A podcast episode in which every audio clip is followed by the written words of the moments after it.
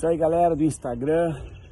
Mais um momento na presença de Deus, nas mudanças das estações e na contínua autoavaliação, que é o momento para a gente poder crescer e melhorar. Né? Depois de dar uma pedalada aqui, um dia maravilhoso, eu meditei aqui no, no Salmo de número 139, verso 23, que diz assim: Sonda-me, ó Deus, conhece meu coração, prova-me e conhece os meus pensamentos tanto nosso coração como os nossos pensamentos podem encaminhar por caminhos errados, da vaidade, do orgulho. É importante pedir Deus ajuda-me, porque certamente nós aqui temos ideias, visões guiadas pela vaidade, pelo orgulho e nós erramos. Erramos no falar, no pensar.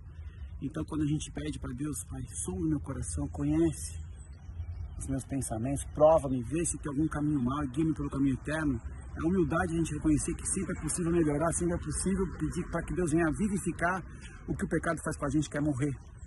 Né? Morrer os nossos pensamentos, morrer os nossos sonhos, traz a morte, né? morre a visão, morre a esperança, morre os relacionamentos. Então só Deus, quando você pede para que Ele te sonde, para que Ele mostre, prove como você está, Ele pode te mostrar um outro caminho para você aceitar.